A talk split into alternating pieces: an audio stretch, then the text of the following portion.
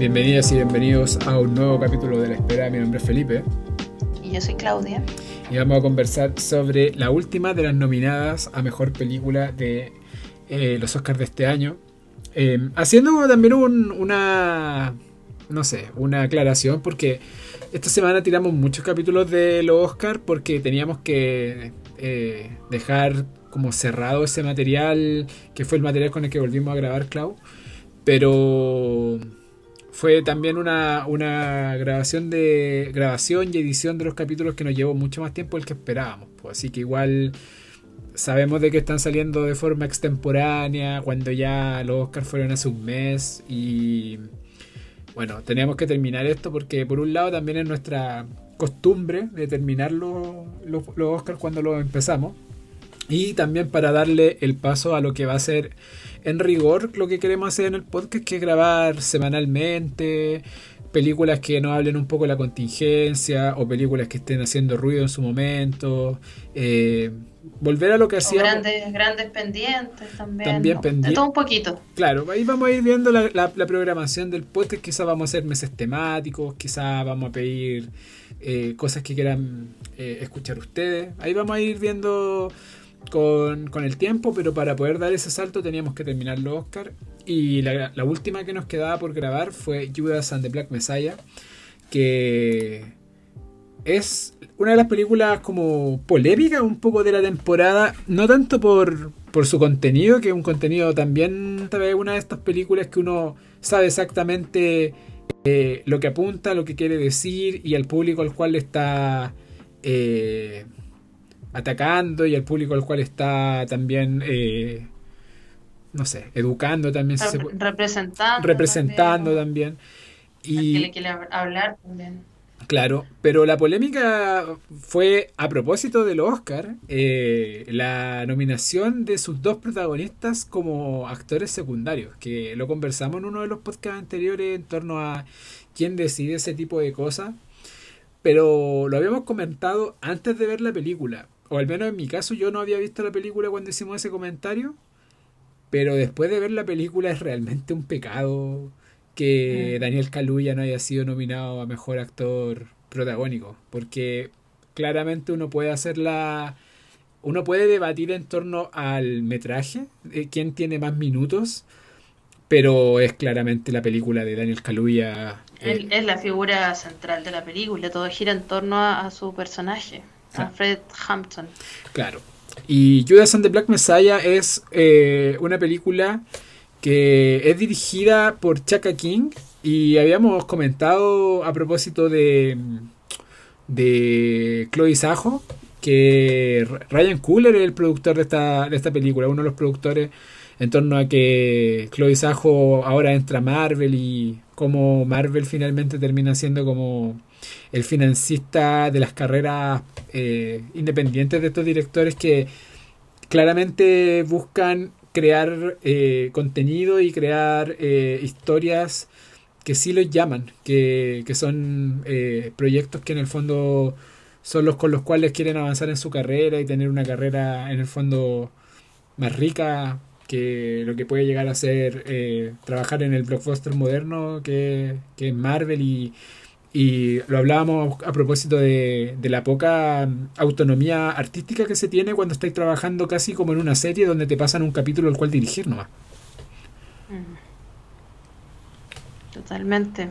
Eh, Mikey, no sé si quieres hacer una como un repaso por la premisa de, la película. Claro, eh, Judas and the Black Messiah es la historia de un es la historia de un, criminal de poca monta que se llama Bill O'Neill, que está eh, interpretado por la Keith Steinfeld, quien eh, luego de ser eh, detenido por el FBI, se le ofrece cumplir su, su, condena, que era algo así como seis años, recuerdo, por robar un vehículo y ser, ser detenido.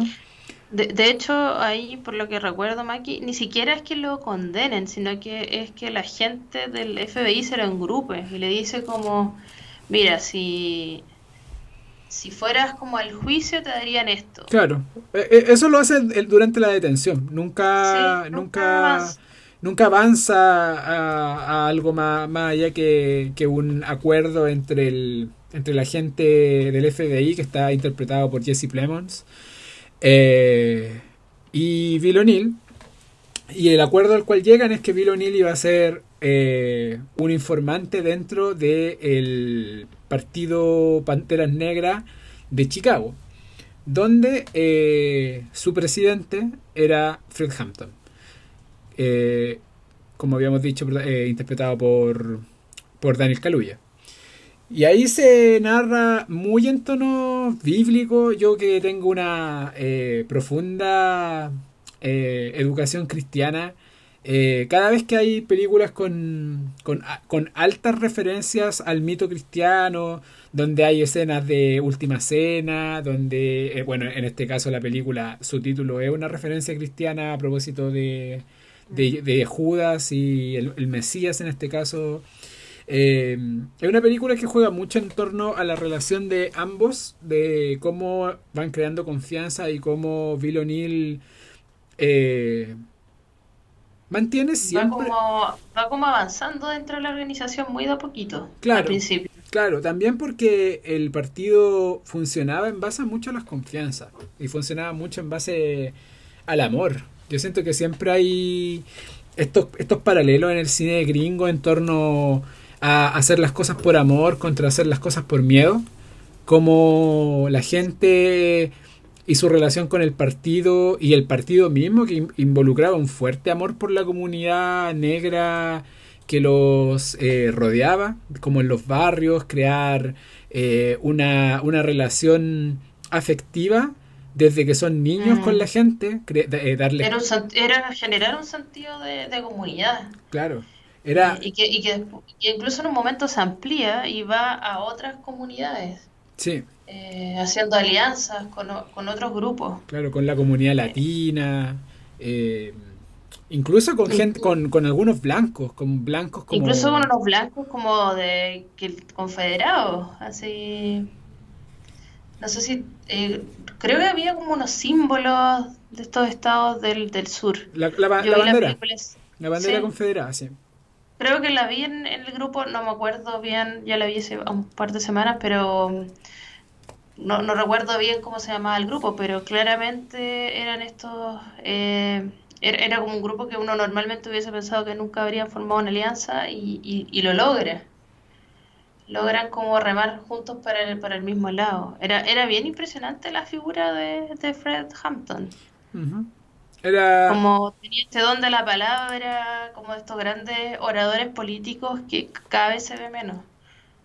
Sí, era, era realmente un, orador, un, tipo que ocupaba mucho la influencia de Malcolm X, que él también eh, convencía mucho a través del discurso y convencía mucho a través de hablarte como directamente aun cuando tú fueras parte de una muchedumbre. Yo creo que esa idea, y, y yo creo que de las mejores escenas de la película son esas tomas a Daniel Kaluuya eh, en medio de los discursos. Yo creo que el, discurso que da cuando están en, esta sala y está el eh, Jesse Plemons ahí y, en el fondo como que eh, se crea este fervor como litúrgico en torno a estar viendo este, a esta figura quizá un poquito más allá que más allá de un, de un político sino una figura como que, que inspira y yo creo que esa, esas tomas están súper bien filmadas y súper...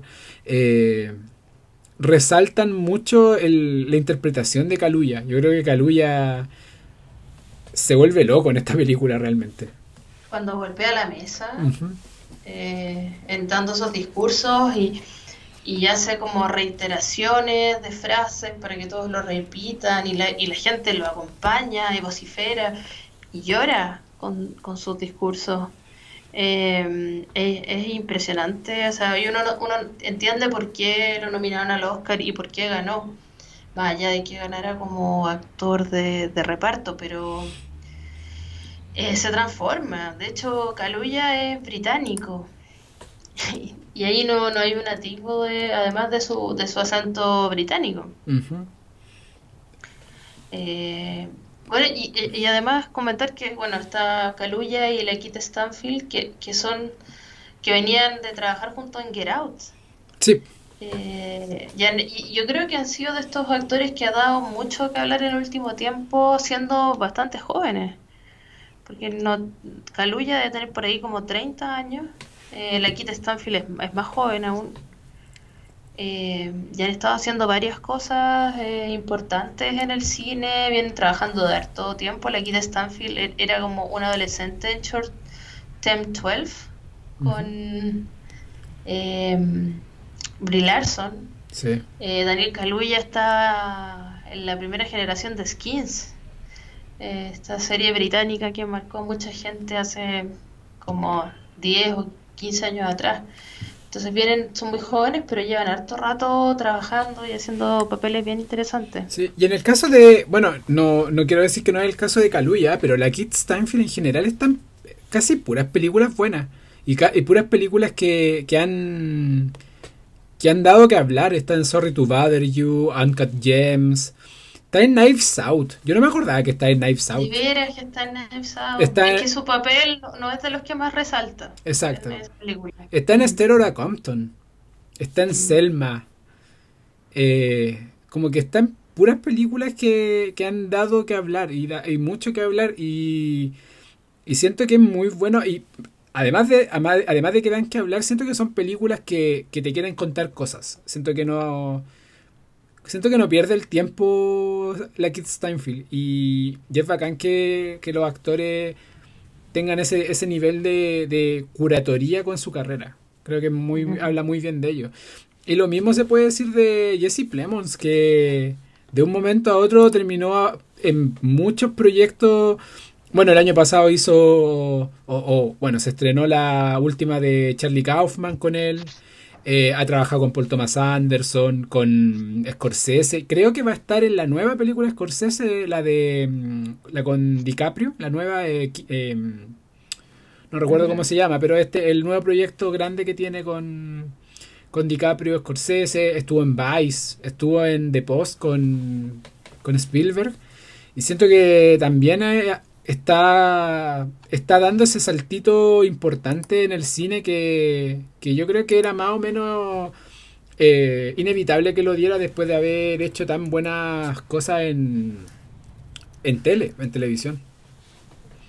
Él salió de esta serie que se llama Friday Night Live, ¿no? Algo así. Puede ser una de un equipo de, de fútbol americano. americano como en una secundaria. Friday Night Lights. Friday Night Lights.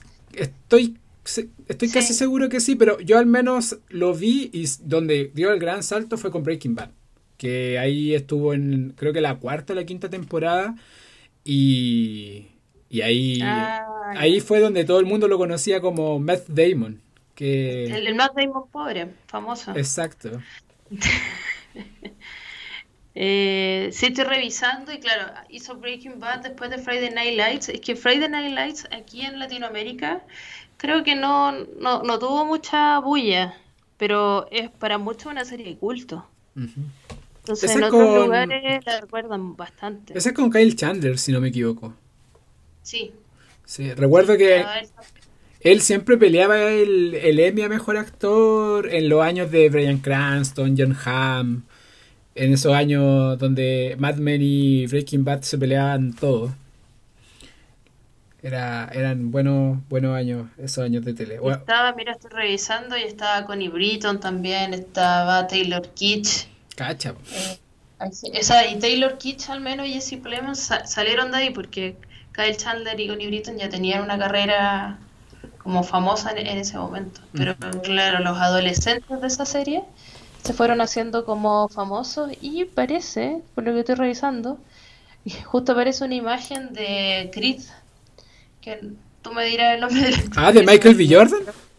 También pasó por ahí. Wow. Imagínate. Wow. Eh... Pero sí, Michael B. Jordan también pasó en esta serie que estuvo entre el 2006 y el 2011. No sería una mala idea echarle una miradita. Sí. Creo, que Michael, creo que Michael B. Jordan en todo caso es uno de los grandes eh, uno de los grandes nombres que pasó por The Wire. Creo que The Wire es como el semillero de, de Michael B. Jordan. específicamente. Bueno, The Wire es esta serie que, que eso sí que es un... De culto. Un gran pendiente para nosotros porque para muchas personas es la mejor serie de la historia. Punto, dicen. Sí, Muchos, Así que... Mucha de la gente que nos escucha está de acuerdo con esa premisa. Así que, ¿En serio? Sí. Y, yo ahí lo, lo, tomo, lo tomo como algo que vería. Breaking Bad, cero ganas de verla, aunque me digan que es la mejor. Pero The Wire les compro, les compro en verdad. Oye, Clau, eh, volviendo a Judas and the Black Messiah, yo creo que hay que hablar un poco de. Del, yo creo que fue el, uno de los grandes temas de la de toda esta tira, de todo este tiraje de, de películas que vimos y fue uno de los grandes temas también de los últimos dos o tres años en el mundo, que es eh, tanto brutalidad como corrupción policial. Y siento que el gran tema de Judas and the Black Messiah tiene que ver con, con esta. con esta. Mm, con este rol que tuvo el FBI en su momento de acallar líderes, eh, tanto sindicalistas como de reivindicadores de derechos civiles, eh, y, cómo complotaron para mantener cierta paz social, que siento que es una discusión que estamos teniendo hoy en día en Chile también, en mm. torno a el rol que están teniendo las policías, el rol que tiene la inteligencia. Hace poco salió un libro que se llama La Oficina, que también tiene, habla un poco de, de cómo en democracia también se ha mantenido cierto tipo de amedrentamiento, inteligencia que se hace en torno a, a ciertos nombres que el establishment ve como peligrosos. Y en este caso, Fred Hampton era un, un hombre que, si bien eh, uno podía poner en este, catalogarlo como, como estos líderes a los cuales el FBI quería eh, de, una u otra forma eh, silenciar, Fred Hampton era abiertamente una persona que quería dar este tipo de batallas, y no solo de un punto de vista em, retórico, sino batalla armada. Tiene que, tiene que ver también con, el, con la ideología del, del Partido de las Panteras Negras, que iba un poco más allá de, de, la, de la reivindicación de derechos sociales, sino también como de esta idea de, de ser una raza que ha sido amedrentada y bueno, esclavizada y todo lo que ha pasado en la historia estadounidense con la, con la raza negra. Eh, y ellos estaban a favor de, de, no dejar que eso siguiera ocurriendo por, por todos los medios posibles. Y, y siento que también eh, me, me, gusta ver como esta, esta donde no son... Eh, él, él, no es un líder pasivo, él es un, es un líder que busca como dar el, dar ese, ese tipo de, batalla y, y cómo en el fondo reacciona también el FBI en este caso para callarlo de todas las formas posibles. Mm. ahí se, dan varios fenómenos, porque por un lado, porque uno pudiese entender una policía que le preocupa que haya un activista que sea violento, que use las armas. Eh, pero en realidad lo que hace el FBI va, FBI va mucho más, de, más allá de eso, sino que está defendiendo a los poderosos. De cierta forma le preocupa como que se rompa este status quo porque los, los blancos, sobre todo los ricos en, ese país, están eh, viven como una vida tranquila eh, de, cierta forma y tranquila y, y, sin mayor eh, alteración a los valores que a ellos les interesan. De hecho, hay unos momentos totalmente racistas en que le preguntan a este agente del FBI como qué haría si llega su hija con un pololo negro. Como, como tratando de obligarlo a que diga que estaría mal o que le daría asco o no sé qué o algo por el estilo. Eh, y, y, son, no, no, sé cómo, y, ni siquiera usan como métodos quizás correctos de investigación, sino que de frente infiltraban gente, trataban de implicarlos en ciertas cosas. Em, algo parecido también a lo que vimos en el juicio de, los siete de Chicago. Donde aparece Fred Hampton, si no me equivoco. Sí. No, no me acuerdo si, si aparece, pero creo que acá mencionan en esta película creo que se menciona a Bobby Seale. Sí, eso sí, que, que es un personaje que, que está en, representado en, el juicio de los siete de Chicago.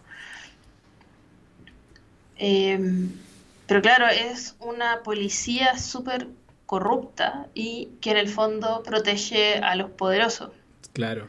No es una policía como destinada a protegerlos a todos. Em, y, y, justo hoy día vi una película en Netflix que no era muy buena, eh, que se llama mm, El Informante. Y también tenían a un infiltrado del FBI con unos narcos. Eh, y también pasaba lo mismo, que este gallo se quería salir, pero no lo dejaban salirse y cada vez lo metían más en otras cosas y, y cada vez estaba como peor, teniendo más consecuencias y no podía dejar de ser informante. Eh, no tenía que ver con el tema racial la película, pero me recordó esto, esto de que, como nunca confiar en un, en un policía, en un agente del FBI, porque ni con los infiltrados eh, son personas decentes, ¿cachai? Mm. Bien complejo el, tema del racismo y que yo creo que esta película se gestó antes, pero, pero consiguió también con todo este movimiento Black Lives Matter. Eh, que ha estado en los últimos meses, sobre todo final del año pasado, eh, con el asesinato de George Floyd, bien en, boga, eh, pero claro, en Estados Unidos ocurre constantemente este tipo de hechos. Eh, y siento que a nosotros nos pasan cosas más, no tanto por la raza, sino que más por la, quizás por las clases sociales algo similar con las policías y, cada vez lo estamos discutiendo más, pero no sé si esto se está traspasando tanto a, la televisión y al cine, en nuestro caso. Como que Estados Unidos hacen tantas series que yo ya veo series donde en específico te muestran las reacciones de los personajes frente al asesinato de George Floyd. Y cómo están enchuchados y, quieren hacer cosas y no pueden creer lo que está pasando y salen a manifestarse. Yo lo estaba viendo en la serie. Eh, y aquí ni siquiera tenemos series donde eh, los personajes se enchuchen por lo que está pasando con el estallido o la revuelta. Mm. Es que, bueno, también hay, hay gente que busca eh, abiertamente mostrar contexto en su obra y hay gente que no, pues hay gente que le gusta tener como este eh, set en el cual no, pasa el mundo en sus personajes. Los personajes son como caricaturas básicamente y no se nutren de la vida que hay fuera del set. Pues. O sea, y, también, no sé, pues no creo, ¿qué teleseries tenemos ahora? Las de Mega está difícil que se pongan a hablar de la revuelta, ¿cachai? Mm. Pensando en algo con, emisión diaria que pudiese ir eh, de la mano con la contingencia, ¿cachai? Eh, siento que los gringos hacen mucha más crítica de lo que está pasando, no necesariamente eso repercute en cambios políticos, ¿cachai? De fondo. Eh, pero tienen programas políticos de discusión donde de verdad, donde de verdad van descomponiendo los hechos que ocurren y critican a sus políticos. Eh, acá hay, en general se les rinde pleitesía eh, y, no se les critica de verdad. Siento que ahí el, timing eh, con la televisión vamos mucho más, más lejos o más lento que, los gringos. Bueno, esta película está hablando, de hecho, ocurrió como en los años 70, ¿no? 70, 60, 80 era. 60. 60. 69 parece que sí. Em, no es que esté retratando un hecho de hoy. Lo que pasa es que lamentablemente sigue ocurriendo. En este caso en particular. Claro. A mí lo que me pasó cuando vi eh, Judas and the Black Messiah es que, por un lado, me metí mucho a leer sobre J. Edgar Hoover que esta figura que en algún momento parecía ser más poderosa que los presidentes, porque era tan... Eh, estaba tan metido en la inteligencia de, de todo, de todas las personas, como que tenía una... Eh, básicamente tenía una red de espionaje eh, tremendamente bien financiada y con alto nivel de complejidad. Era como que realmente en algún momento leí de que para entrar al FBI tenéis que tener como un mejor perfil que entrar para alguna universidad estatal buena en Estados Unidos. Ese nivel de, de, de prestigio tenía el FBI desde el punto de vista eh, intelectual, no desde otro punto de vista obviamente que muy muy condenable. Y, y, hay una escena en la cual, en, este, en esta película, J. Edgar Hoover está interpretado por Martin Chin, que Hoover ha sido interpretado por un montón de actores, DiCaprio, eh, no sé, está hay un montón de actores muy, muy, eh, de mucho nombre que han interpretado a, J. Edgar Hoover. Y, y siempre me acuerdo también de la otra, de, una frase que dice uno de los agentes del, del FBI que decía eh, a propósito del, de, la figura de Hampton, porque hay un momento en el cual dicen, bueno, a Hampton hay que matarlo, hay que matarlo. De una, de, una vez por todas hay que, hay que silenciarlo, como creo que es el personaje de Plemons que dice, bueno, pero ahora va a ir a la cárcel, qué sé yo. Y dice, sí, pero en la cárcel se, va a se puede transformar en un autor de bestseller como que no, no, estamos terminando con el problema. Porque aquí el problema es que Hampton eh, está atacando nuestra forma de vida, la forma en la cual sabemos vivir. Y la forma en la cual sabemos, la, forma en la cual sabemos vivir es el racismo, es la opresión de los blancos hacia los negros. Y, y abiertamente eso, eh, no sé, lo, me dolió un poco la guata porque es evidente, evidente de que una e, e, durante la película uno ve sistemáticos hechos de racismo y corrupción y, todo, pero es distinto cuando el personaje te lo dice a la cara, así como... El problema con esta gente es que está atacando nuestra forma de vida. Y, y, eso, no sé, siento que me, me llegó mucho. Y en ningún momento les molesta que ellos están atacando la forma de vida de los demás. Exactamente, obviamente. Y, yo creo de una manera totalmente depredadora, además. Sí, yo creo que al final también tiene que ver cuando uno lo, lo extrapola al caso nacional, a la revuelta, que en el fondo yo creo que el, gran problema que tiene mucha gente con, con, las protestas, con la reivindicación de derechos sociales también en nuestro país, con, no sé, eh, el derecho al agua. Hay gente en Chile que le molesta que otros eh, quieran tener agua. Eh, no sé, me, me, he acordado mucho de eso a propósito de la elección de Rodrigo Mundaca como gobernador de Valparaíso. Y, yo creo que lo que al final les termina molestando a muchos, eh, a propósito también como de, de el, el alza de la, de la izquierda en los últimos dos años, es que se está atacando también la forma en la cual vivimos en Chile, que es la opresión de los poderosos sobre los sobre quienes no son poderosos, sobre quienes tienen que, que mamarse las condiciones de vida que se les ofrecen. Y yo creo que en el próximo capítulo que vamos a grabar vamos a conversar mucho de eso también. Pero es, eh, es complejo cuando, cuando los personajes en posición de poder te dicen abiertamente de que están protegiendo un sistema opresor, porque ese es el sistema con el cual ellos están cómodos viviendo. Y porque si no fuese un sistema opresor, claramente ellos no sobrevivirían. Exacto. Y no tendrían los beneficios que están teniendo a costa del otro grupo, eh, de los oprimidos. Eh, es bien terrible cómo funciona este este capitalismo, pero que también guiado como por una especie de, castas. Claro, y yo creo que aquí es súper interesante el rol del personaje de, de Bill O'Neill, de, nuestro Judas. Porque en todo, en todo momento este personaje va recibiendo incentivos eh, de parte de la gente del FBI interpretado por Jesse Plemons. Y son incentivos materiales. Y al final lo que te estáis dando cuenta es que hay gente que no está, eh, que, en el fondo puede ser, eh,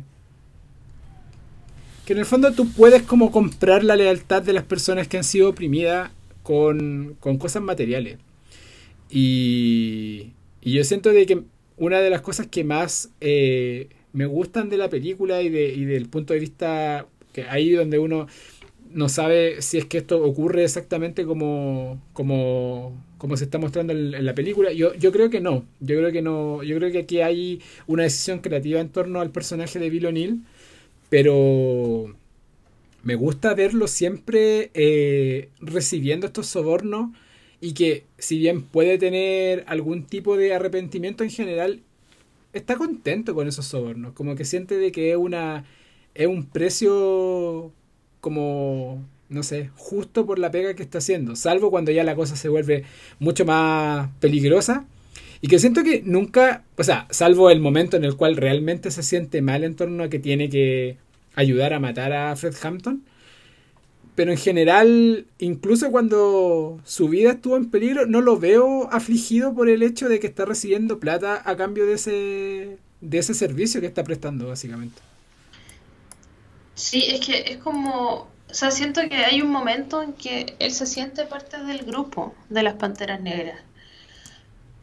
Como que, como que lo siente con, como, como, su familia o se siente parte de, este partido.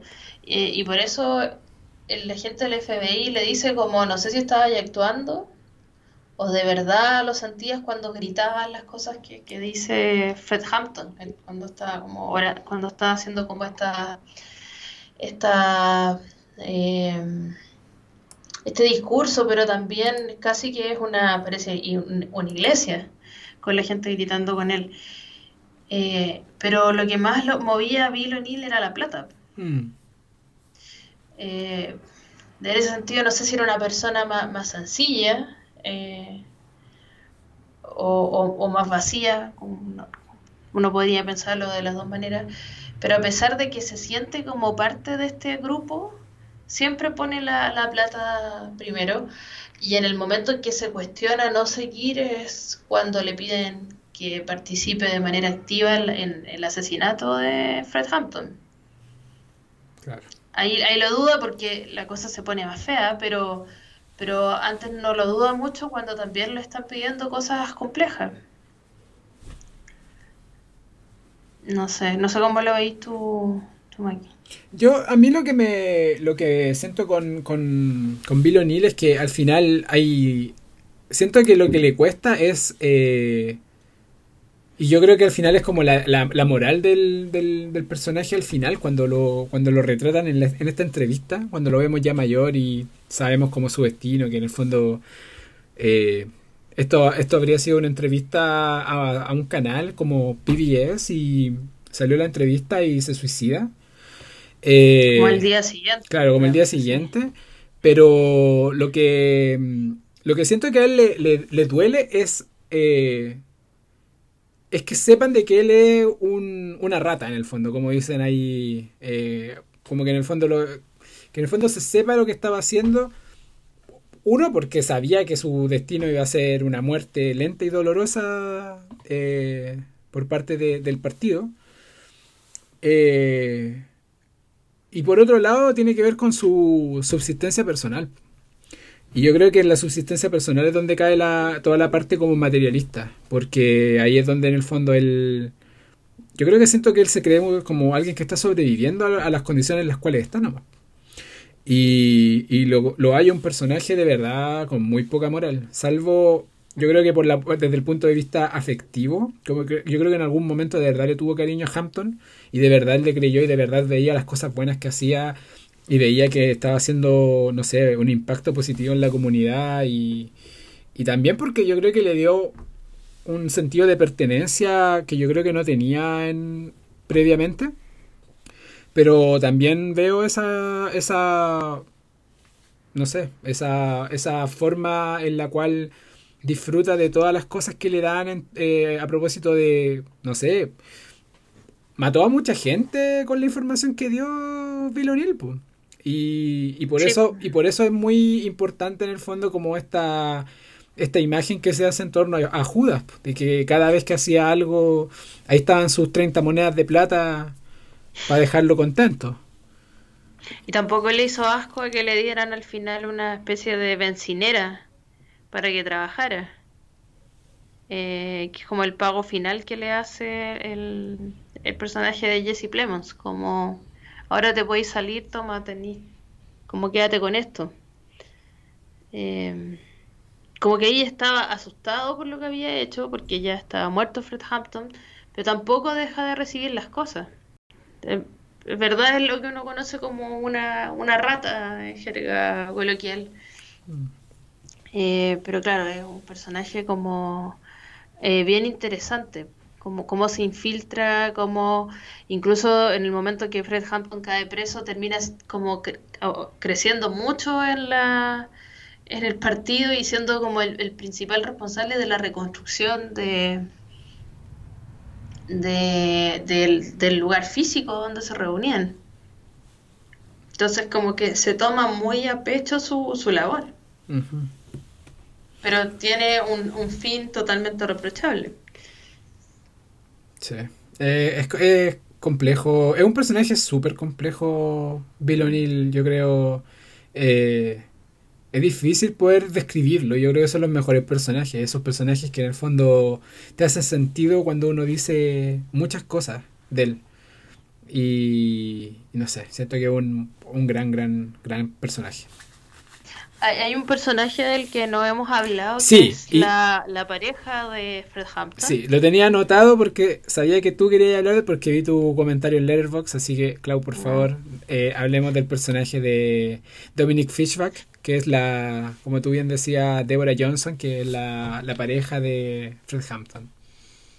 Sí, o sea, más que recordarla como, no sé si es un personaje tan relevante en la historia, eh, el de Deborah Johnson, eh, que es básicamente una chica joven, eh, porque incluso Fred Hampton era muy joven, creo que tenía como 20 años cuando muere.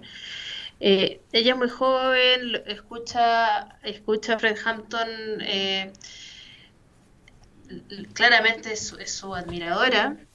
empieza a participar del partido para pasar más tiempo con él, hay un coqueteo, y, se convierte en su compañera eh, durante el periodo que nos muestra la película. Tiene una relación bien, bien linda, pero lo que a mí me llamó la, atención fue la actriz Dominique Fishback, que yo no, yo no la conocía y, creo que logra una interpretación eh, súper natural, eh, bastante como intensa, transmite mucho con, con su mirada. Eh, te lo dice todo. O sea, de esas personas que tú ves actuando un rato y uno se da cuenta que se roba cada escena en la que está. Y, eso que está con Kaluuya y con Stanfield. O sea, no es como robarle una escena a cualquiera, pero destaca de sobremanera con un papel secundario eh, que quizás no es tan relevante para, para la trama principal, eh, pero sí es, es se muestra o te logra mostrar ese lado de Hampton como muy, una muy buena pareja. Eh, bien preocupado, yo creo que está también por eso ahí presente el personaje. Eh, pero me pareció una, una excelente actriz y creo que escribe también. ¿En serio? Eh, mira, yo busqué hace, hace días su, su biografía, así que no lo tengo tan... sí, es verdad. Es verdad. Eh, escribe, em, parece que teatro. Dice, claro, dice dramaturga, así que muy talentosa. Tiene 30 años. No, yo pensé que era más joven viendo la película.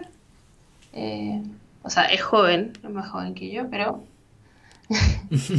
pero, pero como que la veía aún más joven en, en, este papel. Eh, bien interesante su, su participación. Creo que mucha gente la conoce por una serie de HBO que se llama The Deuce.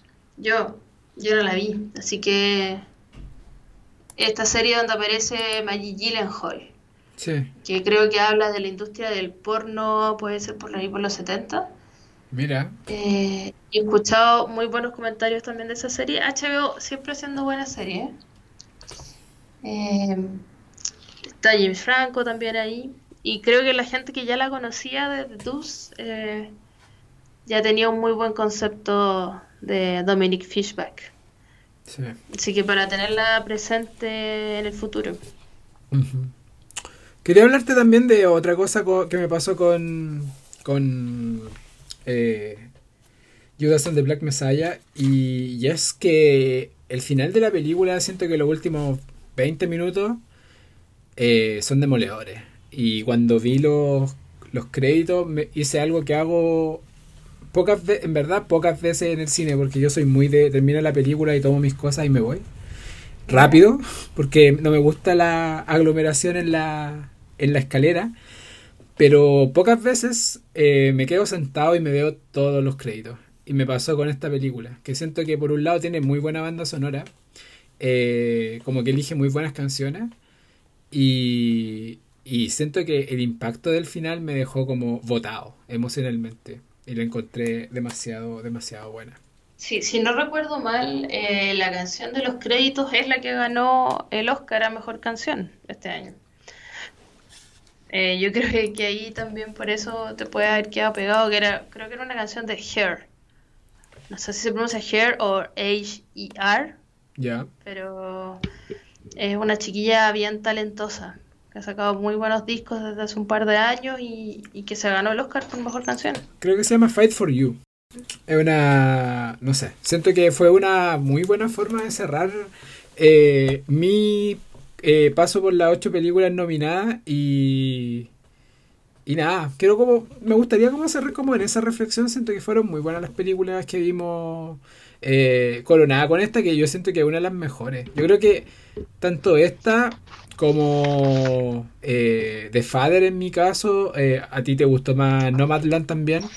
Eh, siento que yo creo que ese es un buen podio. Nomadland. ¿Cómo quedaría tu, tu ranking de Uy. considerándolas todas? Mi ranking yo creo que quedaría The Father 1, Judas and the Black Messiah 2 y puede que Sound of Metal 3.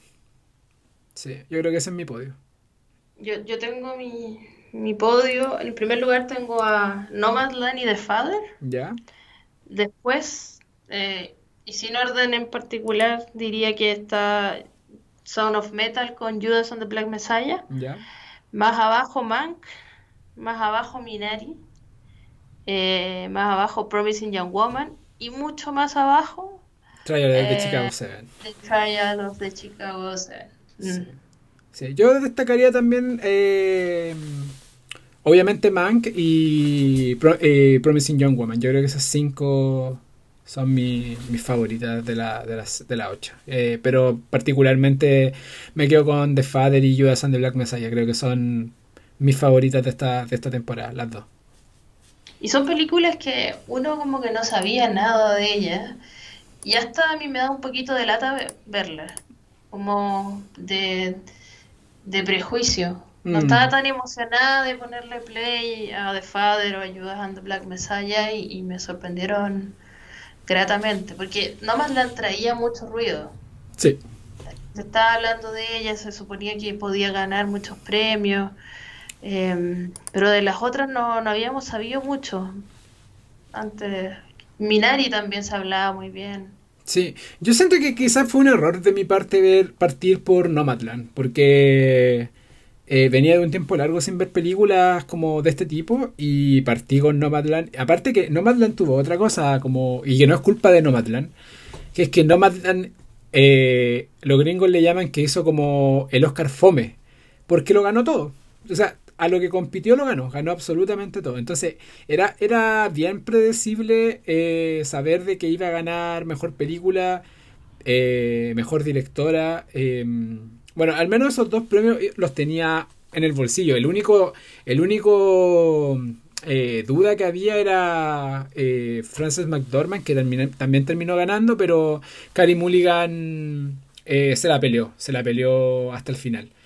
Y, y siento que quizá debería darle como otro visionado a, a Nomadland porque eh, siento que tengo un muy buen recuerdo de ella, como que no, siento que no lo pasé tan bien viéndola, pero debería volver a verla, yo creo que siento que, como creo que te lo he dicho varias veces durante el podcast, siento que la respeto harto cuando me acuerdo de ella. Mm, Como que está envejeciendo bien. Sí. También siento que es una película que uno no le puede sacar como el. No es esa película que salís comentando del cine. Siento que esa película que como que te vaya a tomar un café y de, durante ese café te sale la conversación de, la película. No siento que esa película como, oh, la película es buena, ¿cachai? No, no, es esa, película. No, es Eterno Resplandor de una mente sin recuerdos que, que hay como pensando, oye, pero ¿qué pasó acá? Claro. ¿Esto cuadra o no cuadra? Claro. Es que creo que Nomadland tiene otro tipo de belleza. Es, es más, te provoca una introspección quizás como que quedáis un poquito meditando qué pasa con tu vida, con la de tus papás, con la sociedad. Tiene crítica social, pero no lo hace de una manera tan explícita, sino que hay pequeños comentarios en la película que, que uno le da a entender que igual quiere hacer una crítica. Pero si hubiese hecho mucha crítica social no se habría ganado el Oscar tampoco. Es verdad. son pequeñas semillitas que, que hay ahí. Es verdad. Eh, sobre cómo la gente explota también a los demás. Sí. También es una película, siento un poquito de John Ford. Y yo creo que esa es una buena forma de dejarlo invitado a nuestro próximo capítulo, que va a ser sobre The Grapes of Wrath de John Ford. Y no sé si tiene alguna otra reflexión, Clau, en torno a Judas and the Black Messiah. Lo único que, quiero aprovechar de recomendar, dado que estamos hablando de Daniel Kaluuya, es una película que pasó como sin, mucha gloria por nuestras salas, que se llama Viudas. Widows, eh, de Steve McQueen. Sí, del 2018. Que, que, fue una película que yo creo que estuvo con suerte dos semanas en cartelera en Chile, cuando uno podía ir al cine. Eh, y que está protagonizada por Viola Davis, también está Elizabeth Debicki, Michelle Rodríguez, Liam Neeson y Daniel Kaluuya. Y ahí Daniel Kaluuya hace de un villano, pero que te llega a dar rabia y lo odias profundamente, como que se pega una interpretación magistral. De un tipo demasiado malo. Eh, Así que si alguien no ha visto Widow, si le interesa, película relacionada con, la mafia y la venganza de, estas chicas que quedan viudas, eh, eh, es una película bien entretenida, bien cruda, eh, y que no, nunca, nunca, me, nunca he entendido muy bien por qué nadie la pescó, al menos por acá. Pero ahí la pueden pillar dando vueltas por internet. Es cierto. Es una película que me gustaría ver. Yo, yo traté de verla, pero como tú bien dices, duró creo que una semana en cines eh, de acceso de alguien que vive en la zona central de Santiago. Porque después se fue al tiro a, no sé, al Cinemark de la dehesa. ¿Cachai? Como sí, que... yo, como anécdota media burguesa, contar que la vi en Montevideo. la vi en el cine en Montevideo. No, no la vi acá porque ya no estaba en cartelera Justo me pilló unas vacaciones y allá sí estaba y en, varios cines y eso que era una ciudad chiquitita. Mm. Mm. Tuviste suerte. Sí. Ya, Clau. En fin. Cerremos entonces con eh, Judas and the Black Messiah. Muy buena película, la verdad. Así que eso, gracias por escucharnos y la próximo, el próximo capítulo que va a ser el próximo martes, porque desde ahora el podcast se va a los días martes. Eh, vamos a publicar, yo creo que semanalmente, los días martes. Y la primero, el primer capítulo va a ser sobre The Rapes of Wrath, la película de 1940 de John Ford, protagonizada por ese ángel cinematográfico llamado Henry Fonda. Así que gracias por escucharnos y que estén muy bien. Y eso. Adiós.